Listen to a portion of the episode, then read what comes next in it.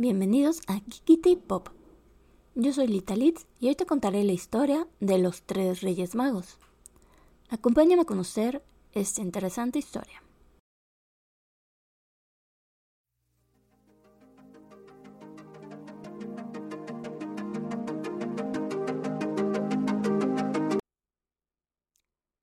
Con respecto al origen de la historia de los Reyes Magos, la única alusión que tenemos a estos personajes aparece en el Evangelio de San Mateo, en el que se menciona a unos magos de quienes no da nombre, ni dice que fueran reyes, y mucho menos que fueran tres. El Evangelio cuenta que unos magos llegados del Oriente fueron guiados por una estrella para que adorasen al rey de los judíos, que acababa de nacer. Pero antes de llegar, visitaron al rey Herodes en la ciudad de Jerusalén, a quien interrogaron por el nacimiento del rey de los judíos. Herodes, después de consultar a los escribás versados en la Biblia, les aseguró a los magos que el niño debía nacer en la pequeña ciudad de Belén, como establecía la profecía de Miqueas. Agregó, astutamente, que de regreso hablaran con él para darle la noticia del sitio exacto donde se encontraba dicho niño, y así poder ir él también a adorarle. En realidad, según el relato bíblico, su intención era darle muerte. Al abandonar el palacio, los magos fueron guiados por una estrella y encontraron al niño en un establo en Belén, junto a María y José. Al llegar, se postraron ante él y le ofrecieron oro, el metal de los reyes, incienso, la ofrenda de los dioses, y mirra, como anuncio de sus futuros padecimientos. Los magos fueron advertidos por un ángel de que no volvieran al palacio de Herodes, ya que éste solo quería acabar con la vida del niño. Herodes, entonces, ordenó dar muerte a todos los niños menores de dos años residentes en Belén, episodio conocido como la matanza de los inocentes. Un nuevo mensaje celestial advirtió a José de la amenaza y éste, con María y Jesús, huyó a Egipto. Los evangelios ofrecen muy pocos datos sobre los Reyes Magos. En realidad, la historia sobre los magos de Oriente aparece bien definida en los evangelios apócrifos, muy ricos en descripciones sobre estos personajes. En ellos, el término mago se ha de interpretar como un sinónimo de astrólogo o bien de un sacerdote sabio que estudia las estrellas en su deseo de buscar a Dios. Quinto VII Tertuliano, en el siglo III, creyó ver una mención a los tres reyes magos en el Salmo 72 del Antiguo Testamento, el cual dice que los reyes de Sabá y Arabia le traigan presentes, que le rindan homenaje todos los reyes.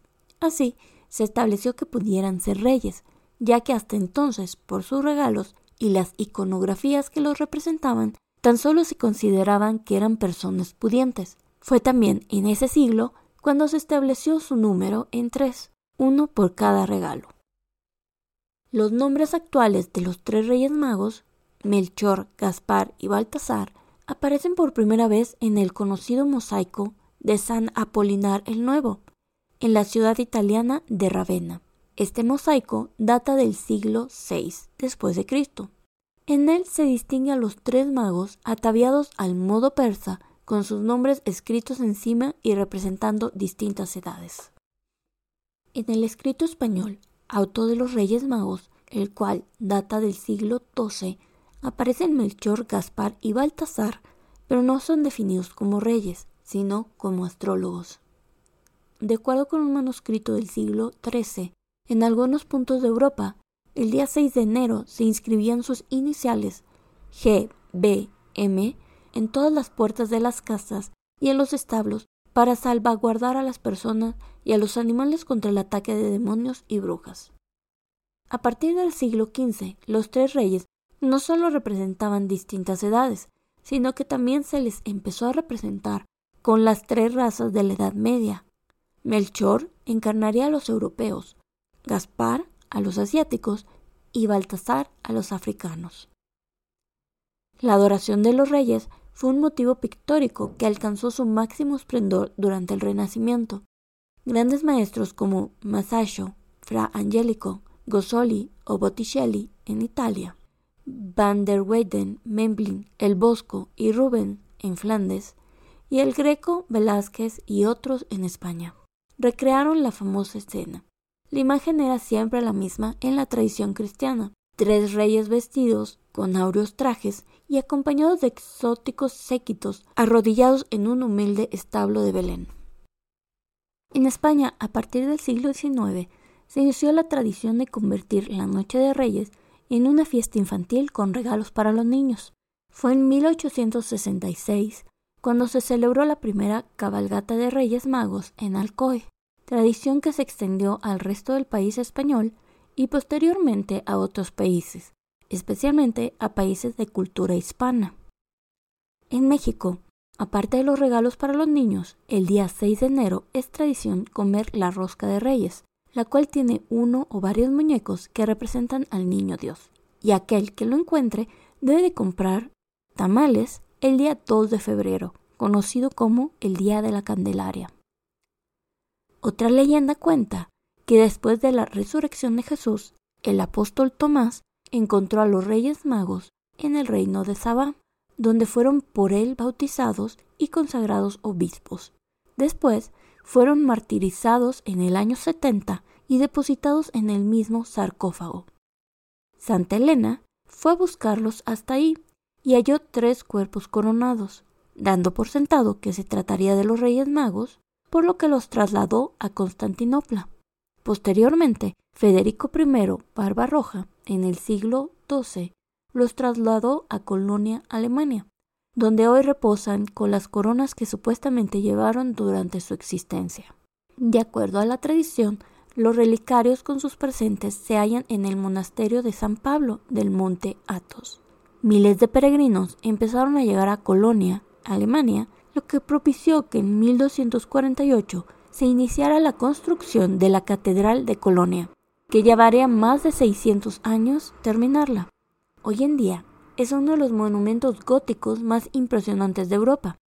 Colonia se ha convertido junto con Roma y Santiago de Compostela en uno de los grandes centros de peregrinación. A su vez, existen leyendas que hablan de un cuarto rey mago. Según un viejo relato, Artaban, el cuarto rey, llevaba piedras preciosas para ofrecérselas a Jesús, pero en el camino encontró a un anciano enfermo. Tuvo un dilema entre quedarse y ayudar a ese hombre o continuar su camino con los otros tres reyes. Y esta fue la historia sobre el origen de los tres reyes magos como la conocemos hoy en día. Cuéntame, ¿celebras esta tradición? Y de ser así, ¿qué es lo que haces? Como siempre, te doy las gracias por escucharme y te pido por favor que te suscribas si aún no lo haces, le des me gusta y actives la campanita para que te avise cada que suba video. Si conoces a alguien que le pueda interesar esta historia, te agradecería que se la compartieras. Si tienes una sugerencia o petición, me encantaría que me lo dijeras en los comentarios. Y sin más por el momento, me despido. Hasta la próxima.